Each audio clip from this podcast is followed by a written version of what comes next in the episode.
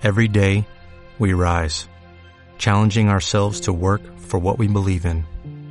At U.S. Border Patrol, protecting our borders is more than a job, it's a calling.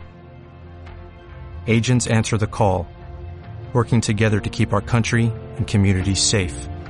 If you're ready for a new mission, join U.S. Border Patrol and go beyond.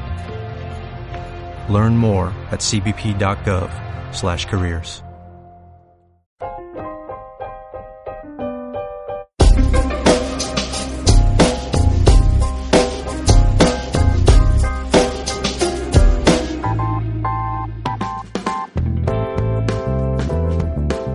días, buenos días, buen día, Egunon, ¿qué tal? Esto es Va por Nosotras Podcast, el podcast femenino. Yo soy Pachi y os presento a mi compañera Alicia Martín. ¿Qué tal, Ali?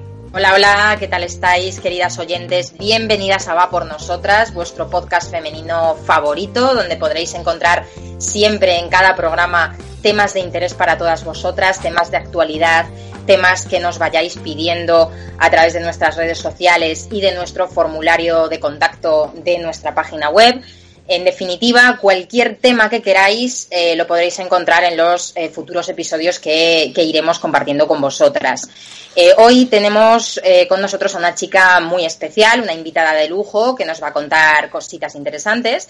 Pero antes de entrar en materia, de presentárosla, eh, Pachi os va a recordar cómo podéis contactar con nosotros. Sí, porque podéis visitarnos en www.vapornosotras.es. Ahí tenéis un poquito todo tipo de información del blog, todo lo que colgamos, nuestros programas, todo, absolutamente todo lo podéis encontrar en www.vapornosotras.es. Os queremos dar las gracias por vuestras valoraciones de 5 estrellas en iTunes, así como los, los me gusta de iVoox. En redes sociales estamos en Twitter, donde nos podéis encontrar eh, como arroba va por nosotras, y en Facebook igualmente como va por nosotras. Muchas gracias por suscribiros a, a nuestro podcast. Y nada, Alicia os hará una pequeña breve presentación de porque hoy creo que vamos a, a, quemar, hoy creo que nos va a tocar sudar un poquito. Sí, sí, hoy el programa de hoy está destinado a, a quemar calorías, o por lo menos va con, con esa finalidad a, a, corto plazo, porque tenemos hoy una invitada que se llama Alicia. Hola Alicia, ¿qué tal? Hola Pachi. ¿Qué tal? Pues muy bien, aquí estamos. ¿Cómo estás, Tocaya? Lo, lo bueno abunda, ¿no? Sí, desde luego. Eso dicen. Bienvenida a Va por Nosotras, a nuestro programa. Muchas gracias por estar aquí con nosotros, por concedernos esta entrevista. Nos gustaría que nos contases quién eres, a qué te dedicas, qué haces en tu tiempo libre, un, un poquito... Como, un poco perales, un poco perales, sí. rasgos, ¿quién eres? ¿Quién es Alicia? Bueno, antes que nada es un placer estar con vosotros. Y bueno, yo soy Alicia, tengo 25 años, he estudiado Ciencias de la Actividad Física y el Deporte aquí en Madrid, en el INEF. Y bueno, me dedico un poco a, a tratar que la gente mejore en su calidad de vida. Eh, tra trabajo de entrenadora personal actualmente y en un club deportivo con personas con daño cerebral adquirido. Y me encanta mi trabajo. ¿Y qué haces en tu tiempo libre? ¿Qué aficiones tienes? Aparte del deporte, imagino. ¿Qué, qué es lo que sueles hacer cuando tienes un huequito libre? Cuando, si tengo varios días, siempre me escapo por ahí a viajar porque es mi pasión. Casi todo el, el dinero que gano solo es para viajar. Ole, ole, ole, ole, eres de las mías. Sí que sí, muy bien. y bueno, si tengo un huequito, que tengo pocos, lo aprovecho para ponerme al día, leer y estudiar un poco de nutrición y de ejercicio, claro. que siempre hay que estar actualizándose. Pues sí, la verdad es que sí. Formación continua, es así. En todas las profesiones. Qué bien. Eres eh, licenciada en Ciencias de la Actividad Física y el Deporte por el INEF. A mí me dijo un pajarito que tardaste 15 días en aprobar la preparación para entrar al INEF. bueno, es que cuando te toca un poco elegir a ver qué carrera haces, sí. como que muchas veces hay gente que lo tiene muy claro, pero es un poco pronto para saber realmente qué es lo que quieres hacer, a qué te quieres dedicar. Uh -huh. Y entonces yo tenía la idea de hacer bellas artes, pero decidí, yo siempre he estado en el gimnasio, mi familia es muy deportista y como que me han inculcado un poco una vida activa. Y a la hora de elegir una carrera dije, venga, pues a bellas artes. Pero luego dije, voy a hacer también, me voy a apuntar a las pruebas de INEF, a ver qué pasa. Y entonces me las preparé, pero lo, lo decidí así como muy pronto. Y me preparé durante 15 días y como las pasé dije, ya está. Pues ya, ya para adelante, ya para adelante. Esto es lo mío. Claro. Que fue una señal, ¿no? Del destino. Esto es, porque hay gente que se la prepara que le cuesta mucho. Pero bueno, yo como siempre, la verdad que siempre he entrenado desde muy pequeñita, pues al final no me costaba tanto. Sí, porque tengo que explicar que el pajarito que me ha contado esta información es el padre de Alicia, que es un gran, gran, gran amigo, una persona a la que yo quiero mucho, entrenamos juntos, preparamos el, el, trail, walker, que además cuando eh, emitamos, eh, sabes que esto lo grabamos, cuando emitamos este episodio, a cuatro días estaremos en Vitoria haciendo 100 kilómetros. Y entonces eh, le dije, oye, dime algo que se pueda contar de, de Alicia y claro, pues se le iluminaron los ojos porque cuando habla de ti es, es, bueno, cuando habla de ti o de tu hermano es una, es una pasada, veces.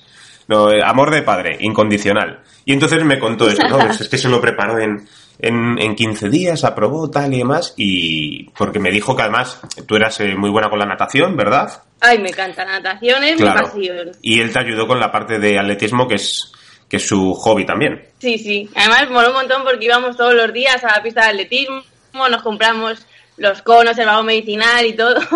Nos tirábamos ahí toda la tarde. Estuvo, la verdad, que fue genial. Fue un, mo- un mo- un momento chulo. Y luego te has seguido ayudando, entiendo, con, cuando estabas en el INEF también te ayudaba y demás. Bueno, yo hay asignaturas que si no hubiese sido por él no habría aprobado. Biomecánica Ajá. ha sido, la he aprobado gracias a él, vamos. Pero es que yo sola eso no podría. Y además es que una paciencia que es, que es genial. El gran José Ignacio, el gran José Ignacio. Un- un- yo desde aquí le doy un, bres- un beso, un besazo. ¿Y por qué decidiste un poco, aparte de que aprobaras, por qué decidiste encaminar tu futuro hacia, en esta dirección? O sea, ¿eres realmente vocacional? ¿Tú crees que era vocacional? Bueno, eh, yo es que mi madre es, siempre ha sido aficionada al culturismo y yo desde pequeñita ya le dije que quería apuntarme a un gimnasio y, y me dijo, bueno, pues venga, vamos. Y esto yo tenía 13 años, nada más. Y dice, joder, parece muy pequeña para ir a un gimnasio, pero nada, mm, fuimos, nos apuntamos, era un gimnasio así muy pequeñito de barrio, con alguna clase colectiva, y obviamente no podía coger pesos, pero puedes hacer un montón de cosas, cardio, a todas las clases me apuntaba, y, y claro, y ella venía muchas veces conmigo y me enseñaba un montón de cosas. O sea que al final era, lo, lo tengo un poco vocacional también, a raíz de mis padres. Claro. Y bueno, cuéntanos, Alicia, ¿qué, deportes practicas a nivel personal? Eh, que te gusten a ti cuando tengas un rato, independientemente de tu trabajo, ¿qué, qué deportes son los que más te gustan?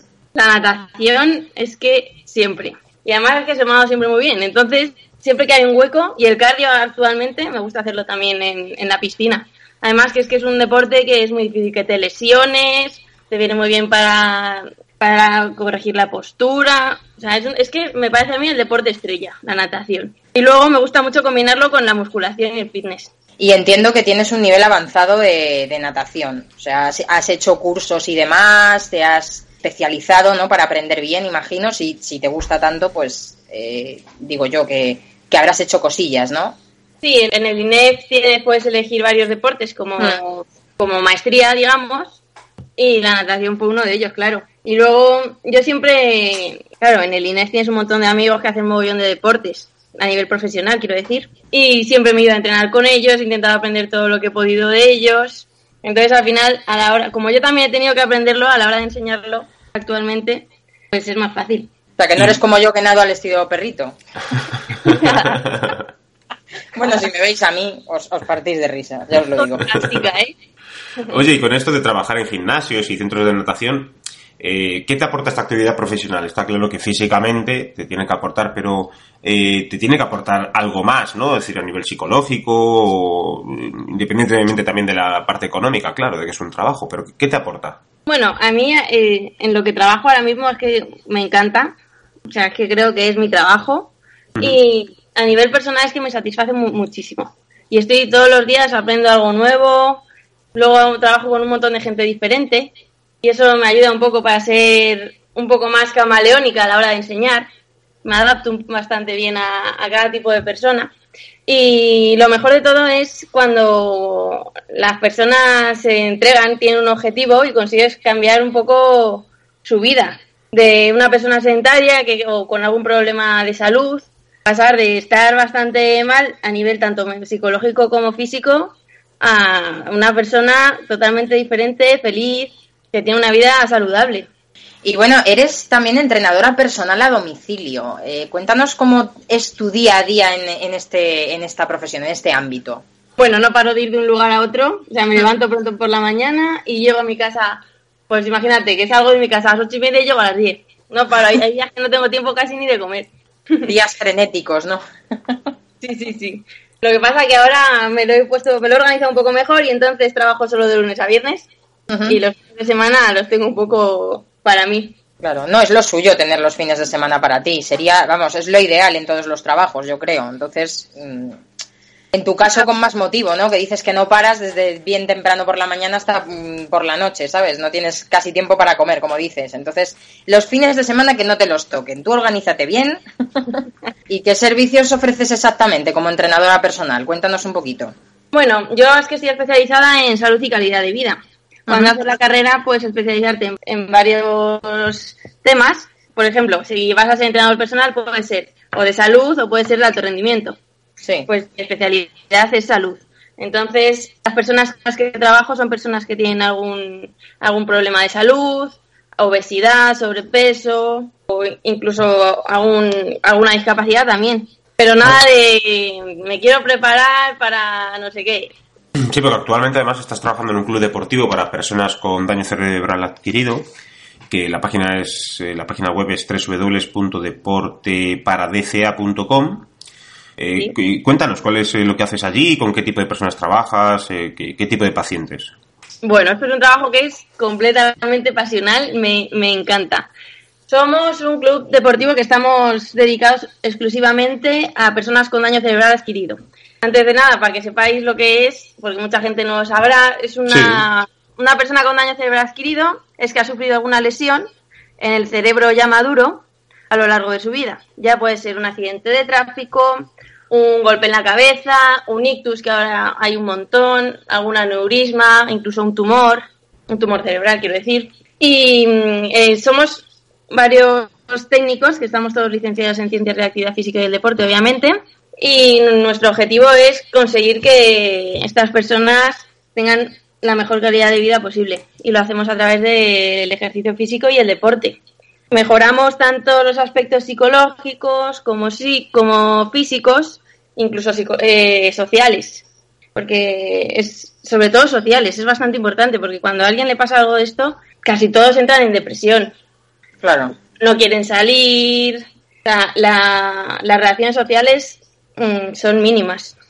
Y, son, fundamentales para que alguien tenga, para que alguien sea feliz. Entonces eh, lo hacemos a través del deporte y del ejercicio físico, Hacemos un montón de actividades y la verdad que todo el que viene a probar se queda.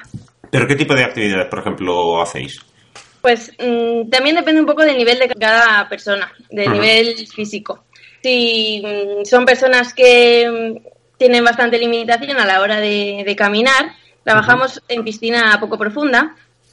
Se reduce muchísimo el riesgo de, que haya algún tipo de problema. Porque si se cae, se cae al agua no pasa nada, se levanta y ya está. si, por ejemplo, imaginemos ¿no? que llega un paciente que ha tenido un accidente de, moto, ¿cuál es tu trabajo? ¿Cómo, ¿Cómo ayudas a que esa persona vuelva a recuperar o mejorar su calidad de vida y mejorar, no sé, su, su físico y a poder caminar mejor o hacer una vida normal? Vale, pues cuando alguien tiene un accidente de este, de este tipo, hace una rehabilitación en algún centro especializado, ¿no? Nosotros trabajamos en muchos de ellos y hacemos actividad, hacemos, pues imagínate, tenis, petanca, diferentes tipos de deporte, siempre adaptados a, a, estas personas. Por ejemplo, un tenis, pues jugamos al tenis con un globo, que no necesitan casi fuerza para, para, para mover el globo, para que el globo se desplace.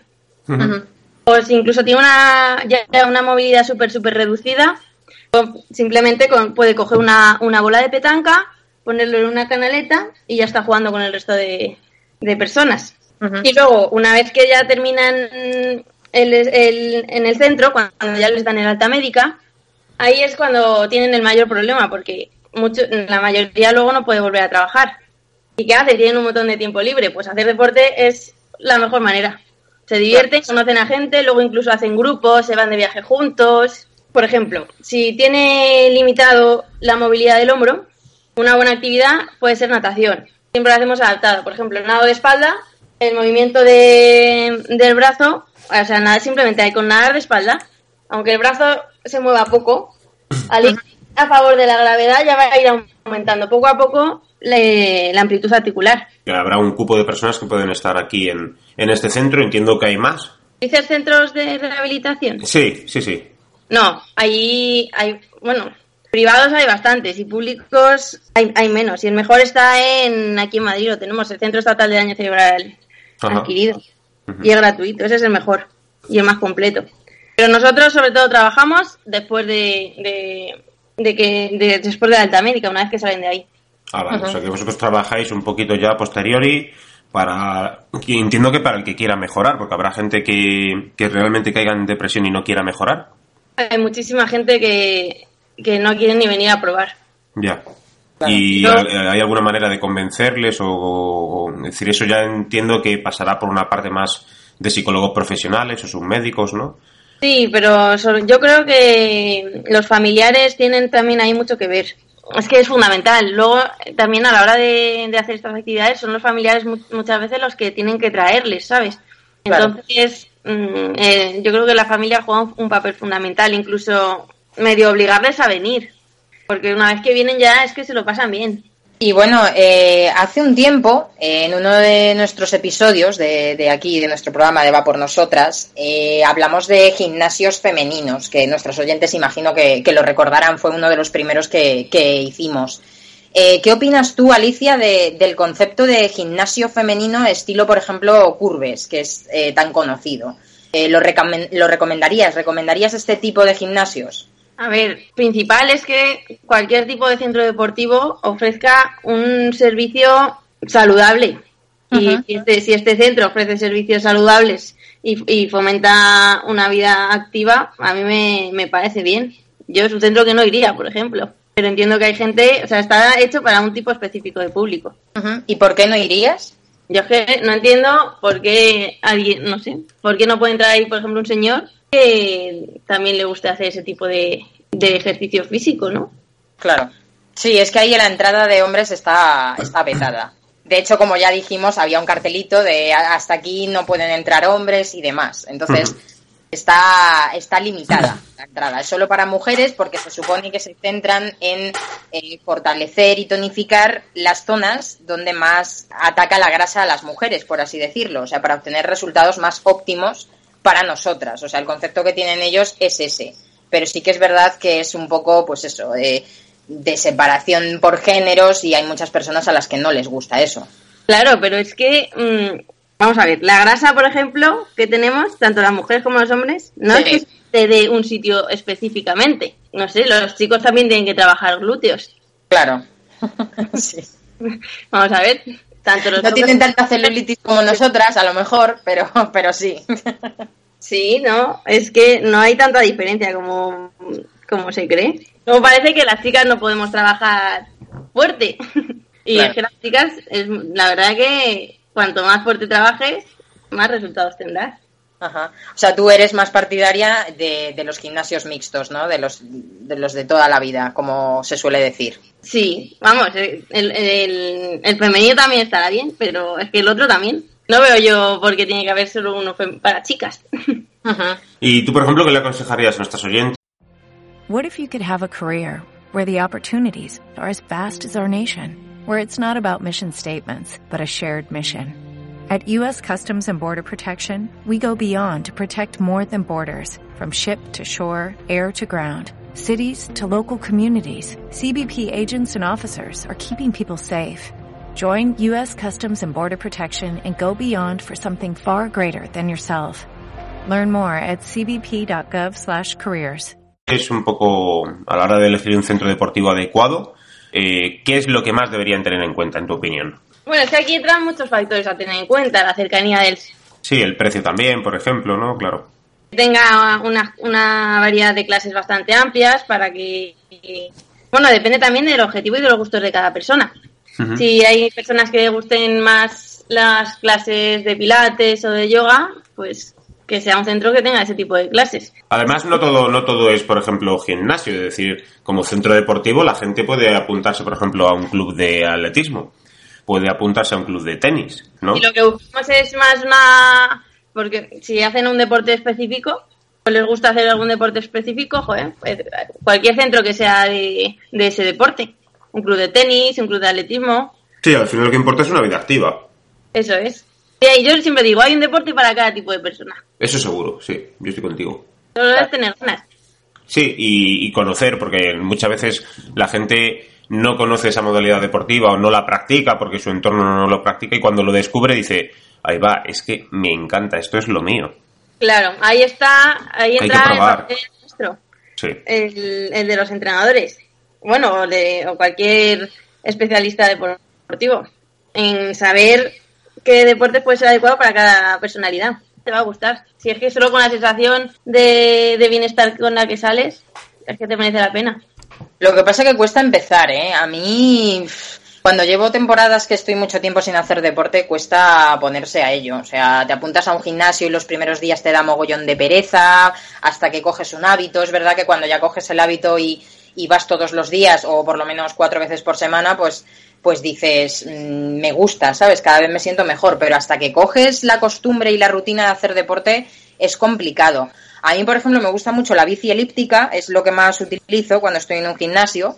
Y, y he visto en algunos gimnasios que hay una clase colectiva que se llama indoor walking, si no recuerdo mal, que es eh, como el spinning, pero con bicis elípticas. O sea, tú te mueves en la bici elíptica al ritmo de la música. Y es una cosa que digo, esto tengo que probarlo porque me encanta, me llama muchísimo la atención. O sea, es la leche.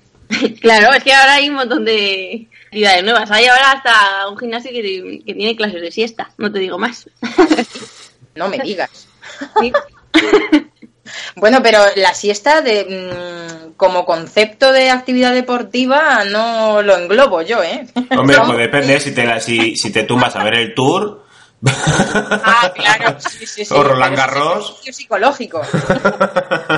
No, pero sí es verdad que el descanso es súper importante. Yo no puedo dormir menos de ocho horas. Claro. Pero que lo que decimos es que si a lo mejor para empezar, sobre todo la gente que no tiene mucha idea de, de- de- de ejercicio físico, lo ideal es contratar a una persona que te enseñe una base.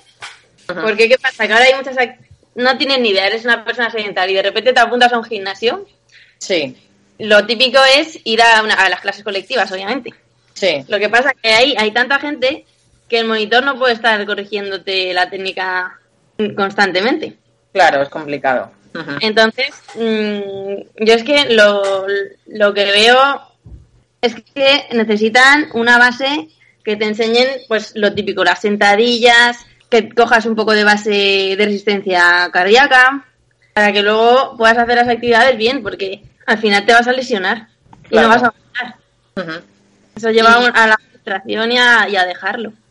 Claro. ¿Y cuál es el mayor obstáculo con el que suelen encontrarse tus clientes? Algo que te hayan dicho que, que te digan, esto es lo que más me cuesta.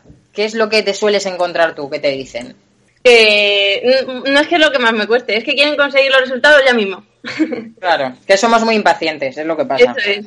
Y esto es un proceso muy lento. Claro, claro, sí, sí. No, es que lo típico, ¿no? Que llega, que se está acercando el verano, a lo mejor eh, es eso, estás en mayo, finales de abril y dices, Ese es- como ese es el ahora, ma- dices, ese es el mayor error. Operación Bikini. claro, claro.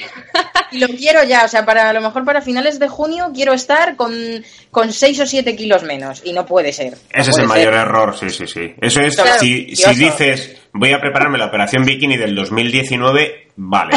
Pero, pero la, de, la de este año no te da tiempo ya. Claro, claro, depende también de los kilos que te sobren, porque si, si te sobran 4 o 5 kilos dices, bueno, pero es que... No, porque Ah. si pierdes 5 muy rápido, los vas a recuperar igual de rápido o más. Es decir, es que al final, Ya, como decía Alicia, esto es como la cocina. Todo plato bien cocinado requiere de que haya sido cocinado a, a fuego lento.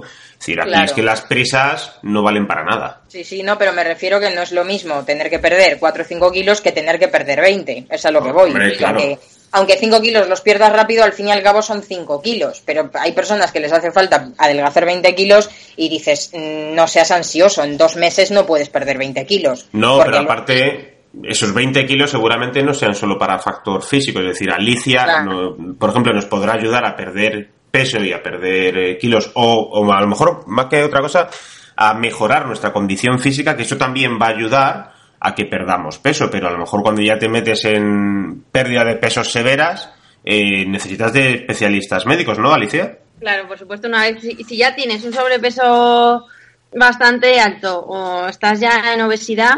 Claro, milagros no haces. Eso depende de la persona. O sea, si la persona se entrega, lo va a conseguir seguro.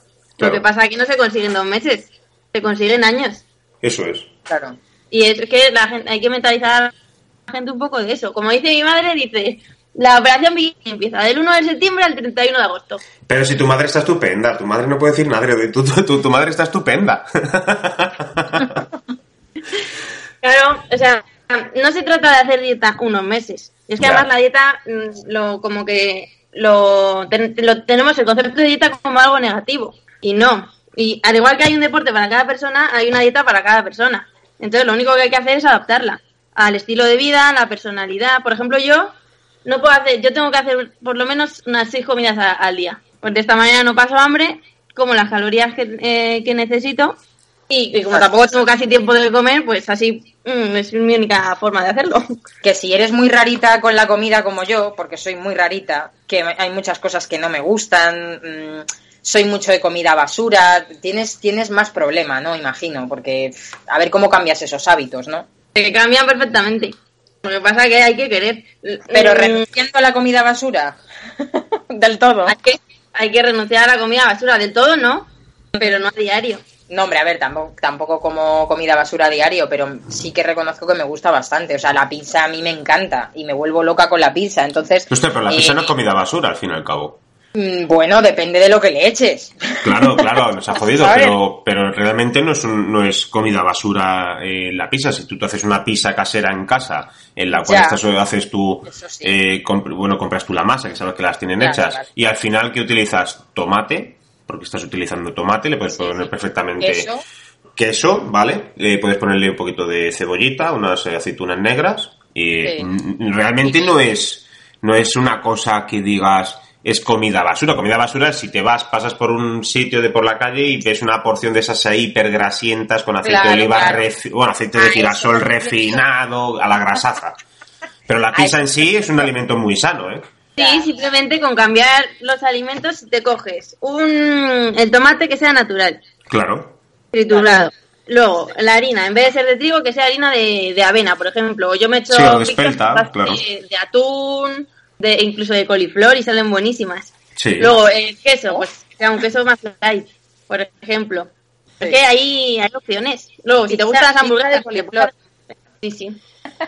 Sí, yo mira, yo conozco en Barcelona un sitio que hacen unas hamburguesas veganas que sinceramente, o sea, son para, para, para morirse, o sea, están buenísimas, están buenísimas y, y sí, claro que no es hamburguesa como como la que nos puede gustar a todos tal y demás, pero bueno, sí que te da el, es distinto, es otro sabor distinto, pero sí que te, te quita ese, ese deseo, ¿no? Ese deseo que tienes claro, es que ahora, hoy en día tenemos el problema que los alimentos que tenemos más a, mano, más a mano, que son más económicos y que, y que están prácticamente en todas partes, son alimentos que son bastante perjudiciales para la salud. Entonces, claro, es un poco. Necesitamos que haya un poco más de educación alimentaria. Porque si ya desde pequeño sabes qué alimentos son buenos y cuáles no tanto.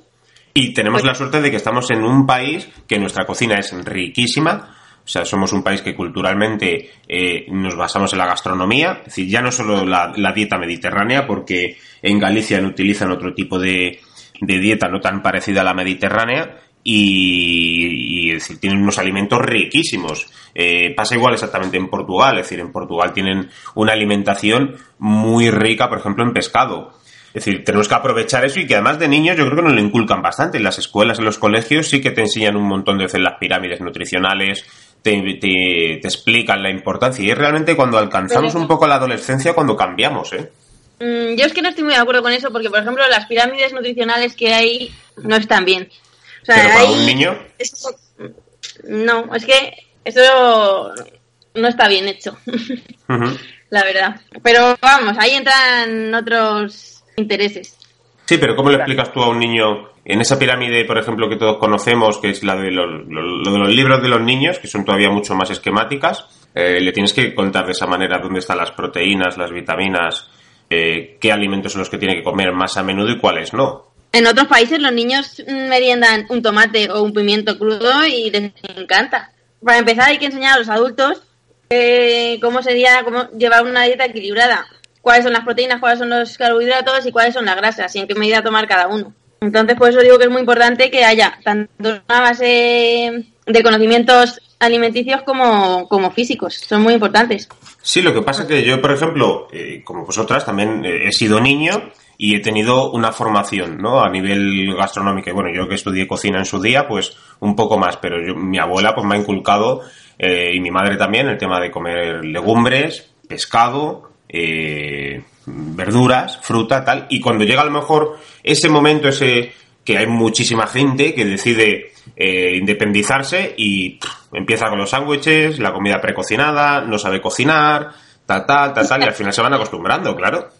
Pero Claro. eh, al final yo creo que la educación puede mejorar, pero depende luego de que nosotros queramos eso, ¿o no? Pues, que cuando te independizas como que tiras más un poco a la comida rápida, Eso es, ¿no? claro. Bueno, pues mm, eso, mm, no sé, pues podrías hacerte la comida perfectamente. ¿Por qué tiras por la, a- por la comida rápida? ¿Por, ti- ¿Por falta de tiempo? Claro. Sí, sí, yo, yo estoy contigo, es decir, yo realmente estoy contigo, es decir, no creo que la, el problema sea en lo que nosotros explicamos a los niños, sino más en lo que al final nosotros hacemos por comodidad nuestra, por sacarle más tiempo a estar con el teléfono móvil, con el ordenador, tal y más, que a nuestra alimentación. Porque cuando tienes un hijo, de repente has pasado ese periodo, tienes 30, y- 30 años, tienes un hijo y dices, no, no, cariño, tienes que comer espinacas, no, no, cariño, tienes que comer judías verdes, tienes que comer pollo, pavo, pescado, tal, tal, tal, tal, pero tú no lo has hecho Claro, en los últimos ya 10 años de tu vida. ¿eh? Claro. Ya. No, pero a ver, es que al final. Pero ahora cuando... Si tú te vas a un colegio, la mayoría de, de las meriendas que llevan no son... Sí. Claro. Pero es que si le llevásemos unas zanahorias desde pequeños, pues las Claro. comerían encantados. Y eh, yo creo que ahora haremos mejorar un poco, porque yo que- recuerdo que todos mis compañeros de colegio eran bollicaos, fosquitos, panteras Sí. rosas, los bonis, los tigretones, los donetes, los donuts, todo. Yo eso lo he visto a diario, amigos Sí. míos que a diario se comían una palmera Pero de chocolate gigante. ¿Quién tiene la culpa de eso? Los padres, totalmente. Los la padres, culpa solo tienen está los claro. padres, claro. Yo Claro, lo, yo lo hacía, ¿eh? Pero porque yo se lo pedía a mi madre. Digo, yo quiero que me pongas de merienda un eh, pan de leche relleno de mantequilla. O sea, fijaos el tema. Fíjate. Y te lo Y ponía. no me daba eso muchos días. Entonces. Y me encantaba, no tenía ningún problema. No, pero... claro, a ver. Es que además son, son alimentos que son un poco como adictivos, porque tienen ahí una mezcla de azúcar y grasa Claro, Claro. para el cerebro es adictivo, eso es. Claro, luego quiere... Claro, es un poco adictivo, la verdad. Y luego otra cosa que quería aclarar, que hemos hablado antes, Sí, de la operación bikini, sí. Es que la gente tiene que está obsesionada con perder el peso y es que el peso es un, es un dato que no nos sirve realmente. Lo que Ya. hay que perder es grasa. Eso O es. sea, no nos sirve bajar peso si estamos bajando músculo. Lo importante es que el músculo, lo importante es que el músculo gane la grasa. Sí. Claro. El músculo pesa más que la grasa, por lo tanto, cuando empiezas un plan de entrenamiento y una dieta, muchas veces incluso puedes ganar peso, pero estás mejor físicamente. Tienes menos grasa corporal. Y, no- y, y empiezas a. y la flacidez se quita. la gente quiere estar delgada a toda costa, pero es que una persona que está delgada pero que es flácida, para mí no tiene sentido. Claro. Y bueno, eh, Alicia, para finalizar nuestro episodio de hoy, eh, nos gustaría que compartieses con nosotros tu rutina diaria de deporte y de dieta equilibrada. Bueno, ya nos has contado un poquito que necesitas comer seis veces al día. Yo como de tupper todo- todos casi todos los días. Entonces me hago todos los desayunos, todas las comidas, me las, me las hago el domingo. Ah, mira, joder, el domingo a tope, entonces. Sí, estoy todo el día en domingo cocinando, pero luego durante la semana no, no pierdo tiempo en eso. Es que eh, hoy en día no tenemos tiempo casi de nada. Yo entre semana casi no tengo tiempo ni de entrenar. Por eso Sí. el fin de semana aprovecho para entrenar tranquilamente. Si me tengo que tirar ahí dos horas, me las tiro. Entre semana es que va- vas rápido, vas con prisa, siempre. es necesario eh, que la gente vaya ahí diciendo, no, tengo tres horas en el gimnasio. Mm, ¿Qué es lo más o menos eh, a partir? Dicen que a partir de los 20 minutos es cuando empiezas a, a quemar grasa, ¿no? Es decir, un entrenamiento bien hecho, mm, pero, pero muy, muy, muy bien hecho, con 45-50 minutos tú crees que es más que suficiente, pero bien hecho, sin perrear. Una, con una hora es suficiente. Con una hora es suficiente, ¿no? Tienes que combinar el entrenamiento de fuerza, que es fundamental para la pérdida de peso, Sí. pues, entrenar fuerza junto con cardio, que cardio solo. pierdes Y- muchas más, gastas muchas más calorías y luego a lo largo de, de- del día vas, vas quemando más que si haces solo cardio. Claro. ¿Y cómo crees que es mejor? ¿Entrenar primero fuerza y luego cardio o primero cardio y luego fuerza? Sí, ¿Cuál es tu primero fuerza y recomendación? luego cardio.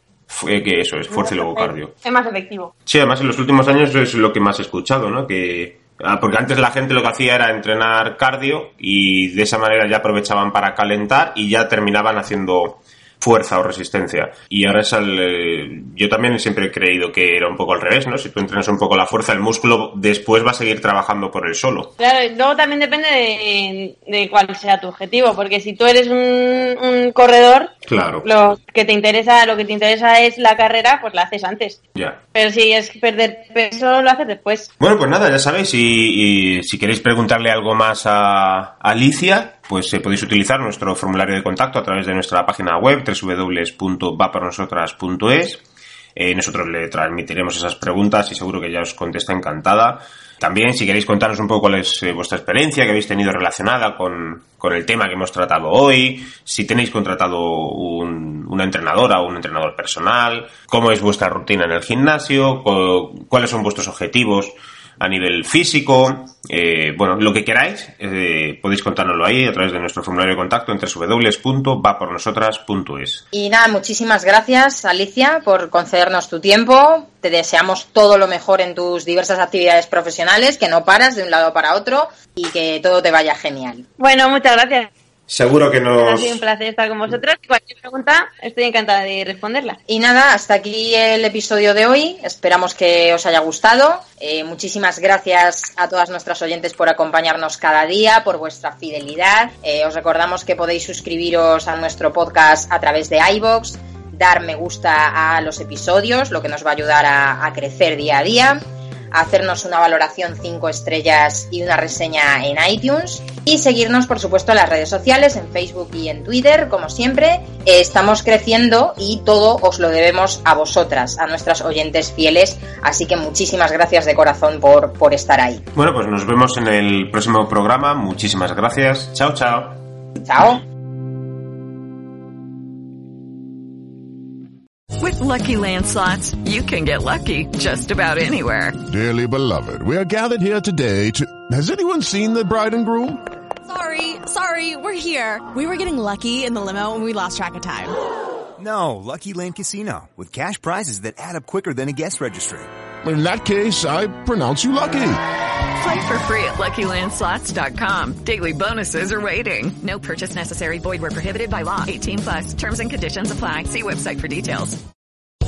Lucky Land Casino asking people what's the weirdest place you've gotten lucky? Lucky? In line at the deli, I guess? Aha, in my dentist's office. More than once, actually. Do I have to say? Yes, you do. In the car before my kids' PTA meeting. Really? Yes. Excuse me, what's the weirdest place you've gotten lucky? I never win and tell. Well, there you have it. You can get lucky anywhere playing at LuckyLandSlots.com. Play for free right now. Are you feeling lucky? No purchase necessary. Void where prohibited by law. 18 plus. Terms and conditions apply. See website for details.